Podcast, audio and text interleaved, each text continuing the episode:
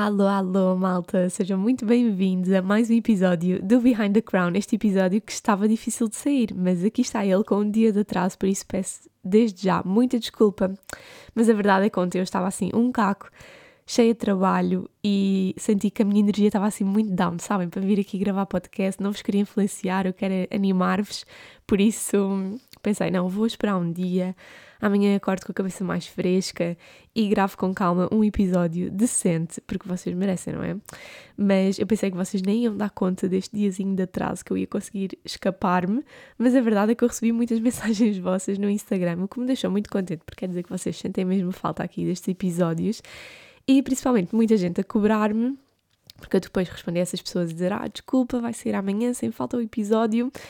E depois as pessoas cobraram, vocês cobraram um, que estavam à espera do episódio ontem para saberem a minha opinião sobre o Miss Universo, sobre a final do Miss Universo, sobre o concurso, sobre tudo. Por isso, aqui está. Eu acho que este episódio vai ser 80% dedicado às Miss, porque temos muita coisa para falar. Mas depois, lá no finalzinho, também vos vou dando assim uns updates do que se tem passado na minha vida e na obra de casa. Bem, muita coisa para contar, por isso vamos começar então pelo Miss Universo. Primeiro fiquei muito contente porque desde 2015 que eu e as minhas amigas das Misses dizemos que temos que combinar ver todas juntas a final do Miss Universo e do Miss World. E a verdade é que isso nunca aconteceu. Nós estamos sempre a adiar, porque uma não pode, ou porque é de madrugada, então dificulta um bocadinho e às vezes pode calhar durante a semana. Desta vez, afinal, calhou na madrugada de um sábado. Então nós juntávamos-nos todas em casa de uma amiga, uh, que era a Carolina Liquita, inclusive já, já participou aqui no episódio também. Uh, do podcast lá nos primórdios deste podcast fiz um episódio com ela que também está muito giro onde falamos sobre as peripécias e tudo o que aconteceu uh, em concursos que nós tivemos e então juntámos-nos todas em casa da Carolina e vimos a final do Miss Universo e, e foi incrível. Primeiro, eu acho que foi das melhores produções que o Miss Universo já, já teve, pelo menos ultimamente do que eu tenho visto. O palco estava incrível, a arena onde foi a gala também estava incrível, estava mesmo muito, muito bonito o sítio, com uma passarela enorme que dava para ver bem as candidatas a desfilar e a mostrarem o seu melhor, então eu gostei muito dessa parte.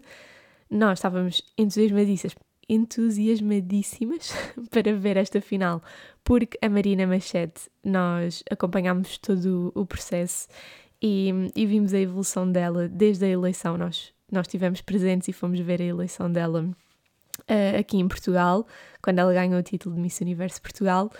E então, como acompanhámos, vimos a eleição dela, acompanhámos todo o percurso dela e tem outro gostinho, não é? Porque tínhamos muita esperança que ela classificasse, por isso estávamos ali super entusiasmadas e a torcer por Portugal que chegasse à final.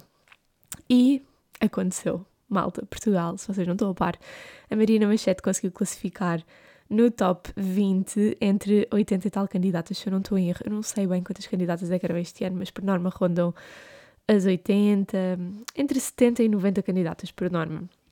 E ela ter conseguido ficar no top 20 é um feito enorme, principalmente é a segunda classificação que nós temos um, seguida. Já o ano passado Portugal também classificou no top 16 do Miss Universo e este ano volta a classificar.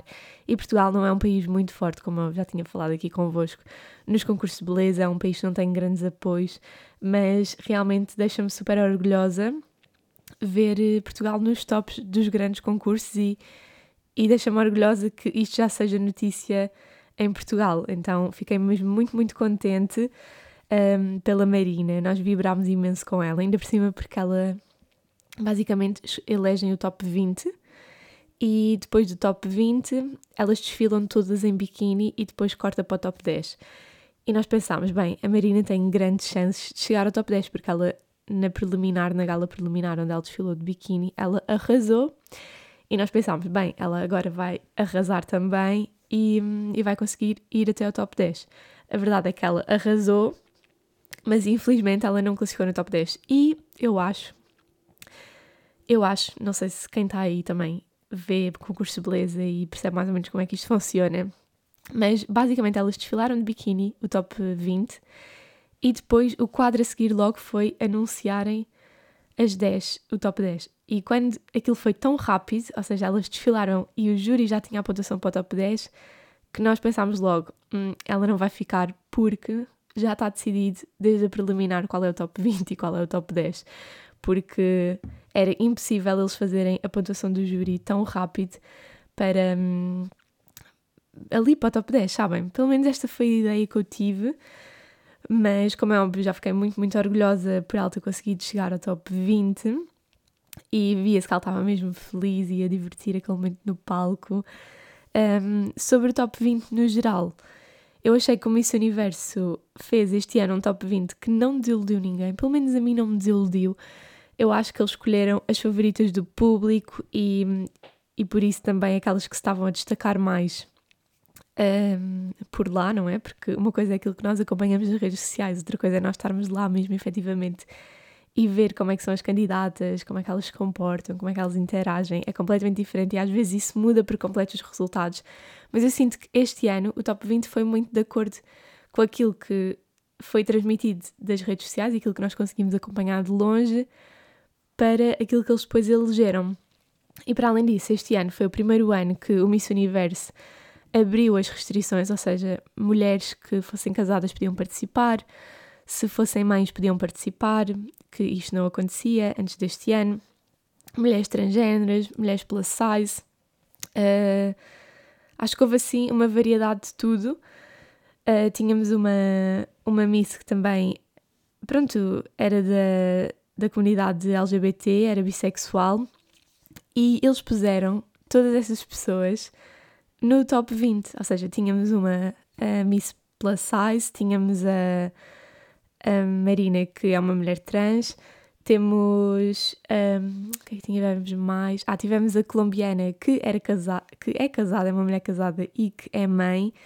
Então eu sinto que eles finalmente deram aqui esta oportunidade que não existia antes deste ano para mulheres mais velhas, mães, casadas, transexuais, tudo, tipo, todo tipo de corpo, toda a gente poder participar no Miss Universo foi fantástico ver um top 20 tão diversificado e inclusivo. Eu gostei muito.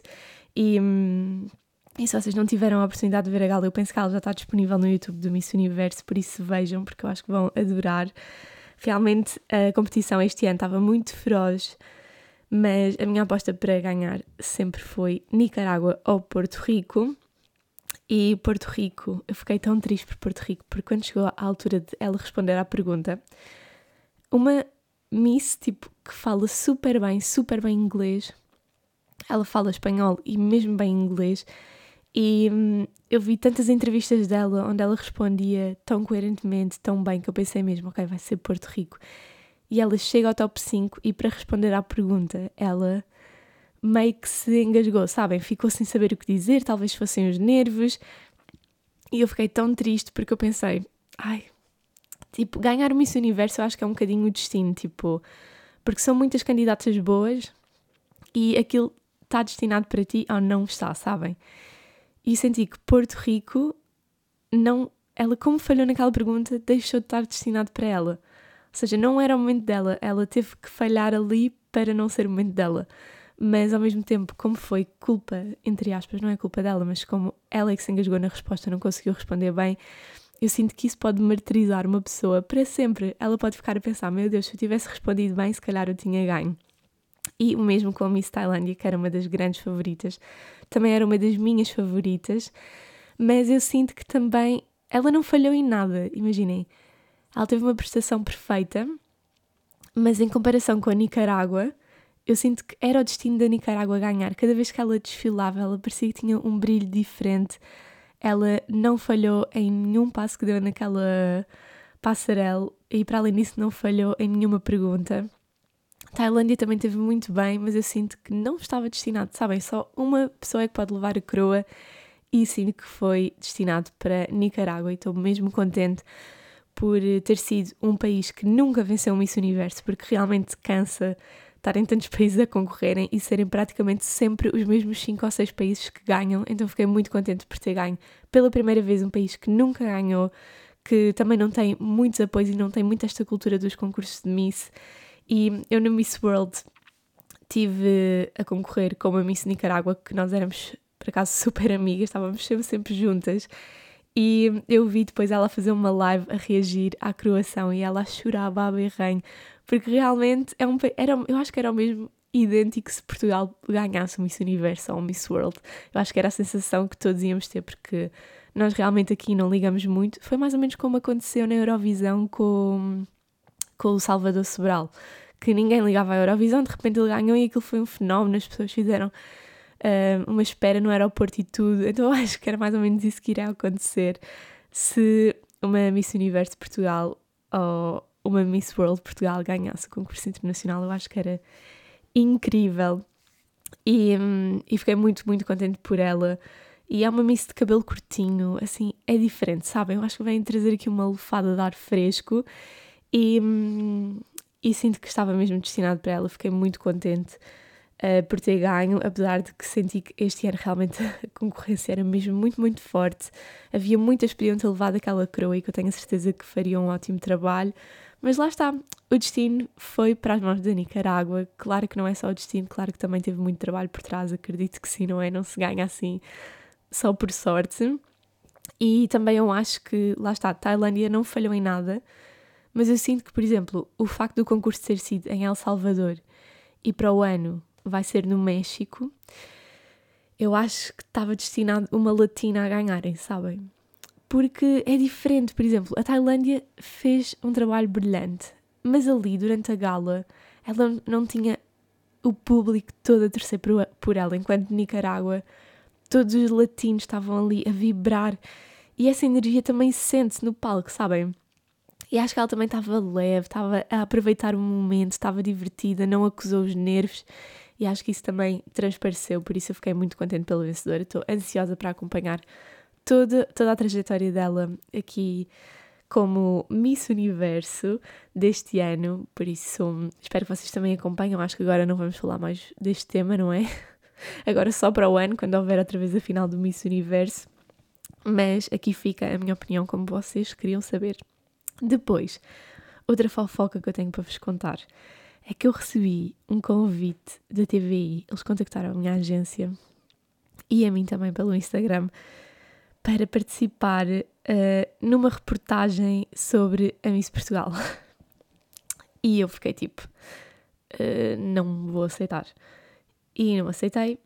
Espero que eles não ouçam isto, mas aqui vão ficar as minhas razões, porque na altura não me justifiquei muito. Mas a verdade é que eu pensei, para que é que eu vou aceitar participar nesta reportagem sobre a Miss Portugal? Eles queriam falar sobre a evolução do Miss Portugal ao longo dos anos. Só que eu sinto que estas coisas das Misses são super mal vistas pelo público português. Toda a gente acha que é a objetificação da mulher e, vamos ser sinceros, quase ninguém gosta e ninguém acompanha e ninguém percebe estes concursos. Então eu pensei, para que é que eu vou me pôr, tá?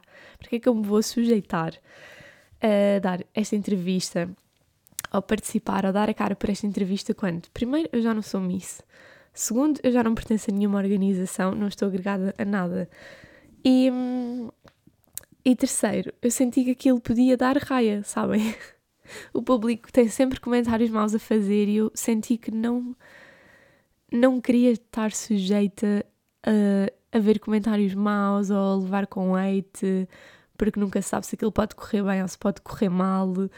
E depois também porque é assim, eu gostei muito dos concursos que eu participei, foram experiências incríveis, mas também há um lado muito sombrio nestas coisas que eu pensei, o que é que eu vou para lá dizer? Porque eu não quero falar bem, apesar de ter, imaginem, eu não posso ir só para lá falar bem, porque senão vou estar a influenciar as pessoas a participarem numa coisa que, pelo menos a experiência que eu tive não foi, não foi tipo de sonho mas também não quero ir para lá falar mal, não é? Porque pode gerar polémica. Então eu fiquei, o que é que eu vou lá dizer?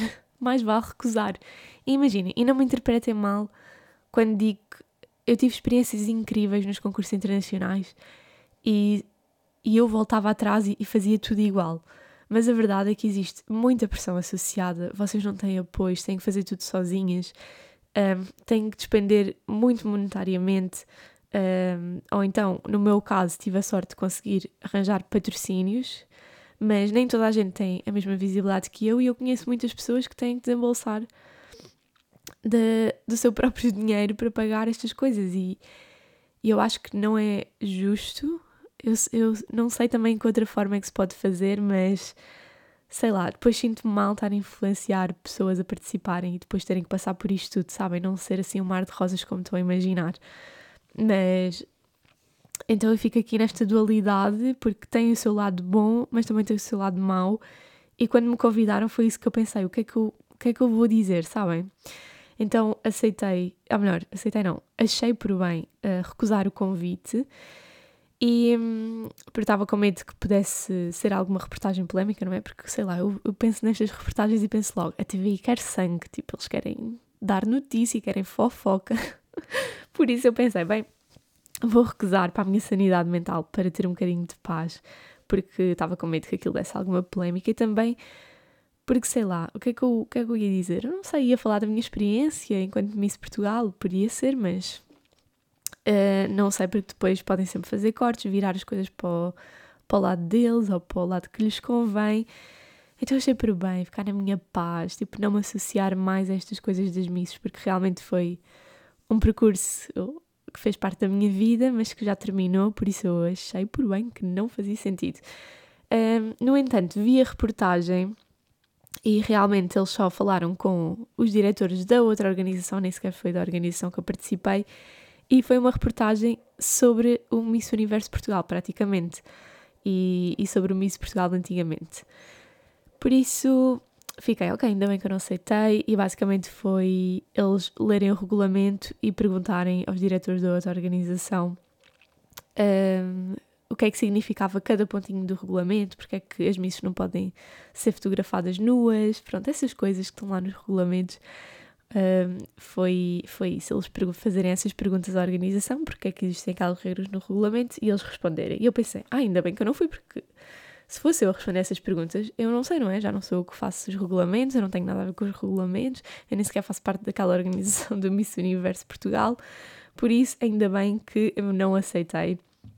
Uh, mas se vocês não viram essa reportagem, eu por acaso até gostei da reportagem porque falou desde os primórdios do, do Miss Portugal, coisas que eu nem sabia e, e por acaso foi muito giro. E fico mesmo contente por estarem a trazer o eh, Miss Portugal outra vez ao de cima, sabem? Por isso, até foi uma reportagem boa. Também digo-vos já que tenho uma amiga minha que trabalhou na TVI e ela disse logo: Olha Inês, não me cheira que vai ser uma reportagem má, porque a TVI pôs a pata na poça com aquela entrevista que eu agora que falei convosco há uns episódios atrás, se não um episódio anterior, que não me lembrava do nome dos jornalistas, mas foi com o José Alberto Carvalho e o Miguel Sousa Tavares. Pronto. E hum, foi essa reportagem que eles tiveram os comentários um bocadinho desagradáveis, não é? Para com a Marina, que é a Miss Universo Portugal. E hum, e realmente, como eles puseram a pata na poça com essa entrevista, deu tanta polémica, eu acho que a TVI fez isto para se redimir, então não ia criar mais polémica à volta disto. Mas mesmo, lá está, mesmo que a reportagem tenha sido uma coisa super, tipo, positiva, eu acho que o público não vê isso como, como uma coisa positiva, então, e tem sempre coisas para criticar, sempre uma opinião para dizer, então eu achei por bem ficar à parte desse tema porque realmente já não faz sentido. Mas queria-vos pôr a par desta fofoca. Depois, o que é que aconteceu mais esta semana? Olhem, tivemos peripécias com a obra. Claro, toda a gente nos dizia que a obra estava a ser muito rápido. Isso, isso está a ser muito rápido, meu Deus, não. E eu pensei, sim, o senhor disse que a obra ele fazia num mês, mas nós estamos dependentes dos materiais chegarem. E nós fomos comprar o chão logo no início da obra. Desculpem, fomos comprar o chão logo no início da obra e o que é que aconteceu? Nós fomos ao Leroy e eu disse assim: olhem, eu quero este chão uh, que tinha lá uma cor linda, só que era flutuante. E nós queríamos chão vinílico. E nós perguntámos ao senhor: por acaso tem este chão vinílico? Ele disse: Ah, temos, não temos aqui disponível na loja, mas temos online, vamos encomendar online. Encomendou o chão online mandou vir o chão online, nós ficámos à espera, não sei quanto tempo, e eu estava sempre com um feeling assim para o Nino. Nino, nós não vimos o chão. Tipo, aquilo foi online, nós não vimos o chão pessoalmente, e se ele encomendou mal, eu olhava para a fatura, via a referência do chão, punha na net e eu, não, eu pus na net aqui a referência da fatura, eu acho que é mesmo isto, é mesmo esta cor, vai correr tudo bem. São só macacos na minha cabeça. Mas o meu feeling dizia-me, o chão vai correr mal. E o senhor da obra que ficou com a fatura do chão para depois ir levantar o chão, o senhor da obra, quando o chão chegou, foi levantar o chão, acartou o chão todo até nossa casa, até um último andar, sem elevador. E eu estava sempre a dizer ao Nino: Eu acho que nós devíamos dizer ao senhor da obra que quando o chão chegasse, para ele nos ligar, que nós vamos com ele, para ver logo lá o chão se era mesmo aquilo ou não, para ele não ter que estar a acartar tudo e depois descer tudo com aquilo se nós quiséssemos trocar. Se não fosse aquilo, se viesse errado, se acontecesse alguma coisa. E só que o Nino dizia: Ah, não, ainda vai correr tudo bem toda a gente me dizia vai correr tudo bem. Eu também olhei para a fatura, vi a referência do chão no site e era aquilo. Eu pensei, pá, sim, não tem como errar, isto são só macacos da minha cabeça. Deixa passar. O senhor da obra foi lá buscar o chão, levou até casa e nós chegámos à casa e. Ou melhor, foi um dia. Olha, foi exatamente no dia a seguir do Miss Universo. Imaginem, o Miss Universo acabou às 5 da manhã de sábado. Eu ainda vim a conduzir até casa e dormi a manhã toda, até ao meio-dia, como vocês podem calcular, não é? Então, eu, quando ligo o telemóvel, tenho montes de chamadas e o Nino também, porque o Nino também tinha tido um jantar nesse dia e foi sair com os amigos nesse dia. Então, nós dormimos os dois até tarde com o telefone desligado a um domingo, não é? Nós também estávamos tranquilíssimos. E liga o senhor da obra, boevas para nós e nós a dormir ferrados a um domingo de manhã. Então, o senhor da obra tinha ido ao Leroy buscar o chão E quando chegou lá, o chão era o flutuante e não o vinílico. Era exatamente aquele que estava já lá na loja, uh, só que não era em vinil, era flutuante, que não era o que nós queríamos. E aí, o senhor da obra, quando foi lá levantar e nós não atendíamos o telefone, não é? Porque estávamos os dois a dormir ferrados, ele foi dizer aos senhores do Leroy e disse: Olha, não é este o chão que os meus clientes pediram, eles pediram este exatamente, mas em vinílico. É em vinílico, tem que ser em vinílico, tem que ser este em vinílico. E eles disseram: Ah, então não se preocupe, que nós temos aqui um em vinílico, até é mais caro, mas nós fazemos pelo mesmo preço para compensar esta confusão. Nananã. E deram então esse chão vinílico que o nosso senhor da obra levou até casa. Quando nós chegámos lá para ver o chão, não era igual. Tipo, eu olhei logo para o chão e disse: hum, Estranho, este chão não é a mesma cor. Mas como aquilo estava dentro da caixa, eu ainda dei o desconto. Mas eu fiquei sempre a estar naquilo disse: Não, Nina, isto aqui não é o chão que nós escolhemos. É bem manchado, é arriscado, não era nada isto que eu queria. Tirámos o chão da caixa, das caixas, montámos tipo assim, simulámos, espalhámos assim no chão só para ver em maior quantidade. E claramente não era o chão que nós tínhamos escolhido. Nós queremos fugir daqueles, daquele chão assim mais acinzentado. Queremos um mais begezinho, mais branquinho e aquele era totalmente cinzento, ou seja, não vai condizer nada com a cor das paredes, não vai condizer com nada da nossa decoração. E aquilo estava-me tipo a fervilhar por dentro. Eu disse: Não, nós vamos voltar ao Leroy e vamos perguntar se não há aquele chão em vinílico, que era exatamente a cor que nós queríamos. E nós fomos lá ao Leroy e a senhora disse-nos: Não, este chão não existe em vinílico. Nós só temos estas opções em vinílico. E mostrando as opções que não era nenhuma que nós queríamos. Então eu perguntei à senhora: olha, então é possível nós devolvermos aquele chão? E ela, sim, é possível devolver. Devolvemos o chão e tivemos que ir comprar um chão novo noutra loja, que não o Leroy. Fomos ao Brique Depot. Fica já aqui o aconselhamento. Quer dizer, ainda não chegou o chão, também ainda não vou levantar foguetes. Mas fomos ao Brique Depot e comprámos então outro chão que só chega em janeiro, malta. O chão só chega em janeiro. apetece-me chorar, porque isto vai atrasar imensa obra, vai atrasar tudo, não é? Porque sem chão, o senhor da cozinha não consegue montar a cozinha, as louças da casa bem não podem ser montadas. Estão a perceber, não é? Estão a perceber o filme. Por isso, estou assim um bocadinho tristinha, porque a obra vai atrasar bastante por causa do chão. É assim, o limite é chegar em janeiro, pode ser que venha antes. Eu estou com esperança que venha antes. Eu estou com esperança que venha tipo para a semana, mas eu depois também dou-vos update. Mas realmente o chão é uma coisa muito importante que nós vamos mudar o chão da casa todo, vai ficar todo igual, em todo lado. Por isso, é uma coisa mesmo muito, muito importante para nós escolher um bom chão. Por isso, mais vale esperar do que estar a comprar e ficar com só porque sim. Porque nós, quando percebemos que o outro chão só ia chegar em janeiro, ainda ficámos a olhar para aquele chão do Leroy a pensar, oh, se calhar não é assim tão mal, pronto, se calhar ficamos com este só para avançar já. Mas depois pensei, não Inês, tens que ser forte, tens que ser paciente, que o chão é uma coisa muito importante, caro também, não é uma coisa que se vá mudar com tanta facilidade, não é? Tipo, espero que dure muitos e muitos anos.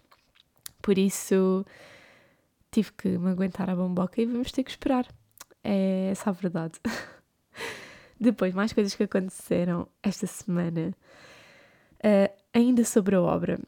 Uh, vocês vão ver que nós tivemos no Instagram depois que nós tivemos uh, o patrocínio da Cine. Ou seja, para escolher as tintas da nossa casa, uh, a Cine ofereceu-nos as tintas para nós depois mostrarmos todo o processo de como é que funciona usar as tintas da Cine, como é que vocês podem comprar online e nós ficámos muito contentes com esta parceria. A verdade é que uh, na altura que eu falei com eles para esta parceria, eu disse que eu e o Nino íamos pintar a casa, porque na verdade era isso que nós queríamos fazer, era eu e o Nino pintarmos tudo, até porque era uma maneira de pouparmos um bocadinho. Mas depois nós começámos a olhar tipo, para a casa toda, a pensar isto vai ser muito trabalho, como é que nós vamos conseguir pintar a casa e conciliar isto com os nossos trabalhos, tipo com o meu trabalho, com o trabalho do Nino, com o nosso dia a dia, ainda pintar a casa. E depois a hipótese daquilo correr muito mal, sabem, de ficar uma cagada, porque nem eu nem ele somos especialistas nós depois começámos a pensar, ai, se calhar, se calhar isto não é boa ideia. Mas pronto, o que é que nós fizemos? Nós pintámos um quarto. O resto da casa foram os senhores da obra que pintaram. Acontece que eu tive que explicar ao senhor da obra que nós precisávamos de pintar um quarto para gravarmos e assim, então pedimos para ele não pintar aquele quarto, nós e que íamos pintar. E o nosso senhor da obra, ele não é português. Então ele não estava a entender muito bem aquilo que nós estávamos a querer dizer e eu a tentar explicar ao senhor: não, é que eu trabalho com marcas, isto é assim uma parceria e eu preciso de fingir que estou a pintar ou pintar este quarto. E ele, ah, tá bem, é, é, para filmar nós a pintar. E eu disse: não, não, eu e o Nina é que vamos pintar aquele quarto e é, nós vamos filmar a nós próprios. É só para vocês saberem para não pintar aquele quarto. E, e ele, ah, vocês é que vão pintar. E depois ficou tipo a rir-se na nossa cara e nós pensávamos: ah, isto vai correr mal. Então uh, foi muito engraçado estar a explicar ao senhor que nós precisávamos de fazer isto. E, by the way, já pintámos o quarto e correu bem. Tipo, ele até disse que ficou muito bem, ficou muito surpreendido connosco e disse que uh, quando precisasse pessoas para pintar, que ele ia nos contratar. Por isso ficámos orgulhosos e depois ficámos a pensar: ah, bolas, se calhar podíamos ter pintado a casa toda e ter poupado dinheiro. Mas mas a verdade é que não é que nós não conseguíssemos, é que nós não temos tempo, sabem? Era muito difícil, era preciso, calhar, nós tirarmos férias e dedicarmos-nos à casa. O que não acontece, porque, caso não saibam, tanto eu como o Nino somos trabalhadores a recibos verdes, então não é que nós tenhamos propriamente férias. Ou melhor, nós podemos tirar férias, mas se nós tirarmos férias também não recebemos. Por isso temos que nos aguentar à bomboca. E basicamente têm sido estas as peripécias da casa. Entretanto, como eu disse, andava assim um bocadinho estressada com o trabalho, com as coisas da obra, com a casa, sabem? Sinto que é uma altura que estamos a entrar no Natal, na Black Friday, há imenso trabalho e eu estava tipo a dar em maluca e não sabia como é que havia de gerir isto tudo, mas a verdade é que ontem tirei assim um bocadinho do dia para relaxar, pôr as ideias no lugar, organizar-me e eu já me sinto muito melhor. Até porque, imagina, eu não andava a cuidar nada de mim, ando a comer super mal porque depois fico estressada e como imenso. Um, depois, para além da comida, também não andava a treinar nada. Então, tudo estava assim uma bola de neve e estava-me a deixar ir abaixo. E ontem eu pensei: não, eu tenho que cuidar de mim, tenho que pensar em mim também, tenho que trabalhar para mim, não pode ser só para os outros. E então, ontem pus isso na cabeça. Até voltei a usar a contenção nos dentes que eu nunca mais usei e tipo, dói horrores, a sério. Eu estou a usar o Clear Correct e como eu parei de usar durante uns tempos, agora tentar voltar a pôr a contenção, olhem, é uma dor que eu nem vos digo, tipo, nem sinto os meus dentes, mas pronto, isto vai ser só os primeiros dias, depois vai melhorar. Agora estou sem contenção porque eu ainda não, não sei falar muito bem com a contenção, tipo, falo a sopinha de massas, então achei que não era muito agradável gravar o episódio todo a falar a sopinha de massa, por isso Peço que. Espero que o meu dentista não esteja a ouvir este episódio porque ele vai me matar. um, por eu nunca mais ter usado a contenção, mas agora eu voltei e vou-me portar bem. Entretanto, a minha mãe, hoje de manhã, partilhou uma frase comigo que também me deu motivação, diz assim, If you get tired, learn to rest, not to quit. Tipo, se estiveres cansada, aprende a desistir e não a desistir. Ai meu Deus, aprende a desistir, não. Aprende a descansar e não a desistir. Se calhar vou dizer outra vez, ficou confuso. Se estiveres cansada, aprende a descansar e não a desistir. E, e eu pensei, sim, é mesmo isso, tipo, porque eu esta semana estava tipo, vou-me despedir de tudo, eu não quero saber de mais nada, tipo, eu não consigo fazer isto. Mas a verdade é que esta mensagem deu motivação e foi mesmo isso. Ontem tirei. Eu trabalhei também ontem, como é óbvio, porque uma pessoa não para, mas estive mais em casa, então permiti-me a descansar tipo uma horinha ou duas e pensar na minha vida e isso aí foi revitalizante. Por isso estamos de volta, cheios de energia para aguentar até ao final do ano, que vem muito trabalho, mas também é bom sinal, não é? Não, não me posso queixar porque eu adoro tudo o que eu faço. Por isso é como essa frase que a minha mãe me mandou: é só aprender a descansar e não a desistir. E pronto, peço que me perdoem pelo meu atraso no episódio, com um diazinho de atraso, mas eu não tenho falhado convosco, estou-me a portar muito bem. Tipo, todas as semanas estou aqui para vocês. e espero que continuem também desse lado todas as semanas comigo. E um beijinho muito, muito grande. Ouvimos-nos, vemos-nos para o próximo episódio, que é para a semana. Beijinho muito grande. Tchau!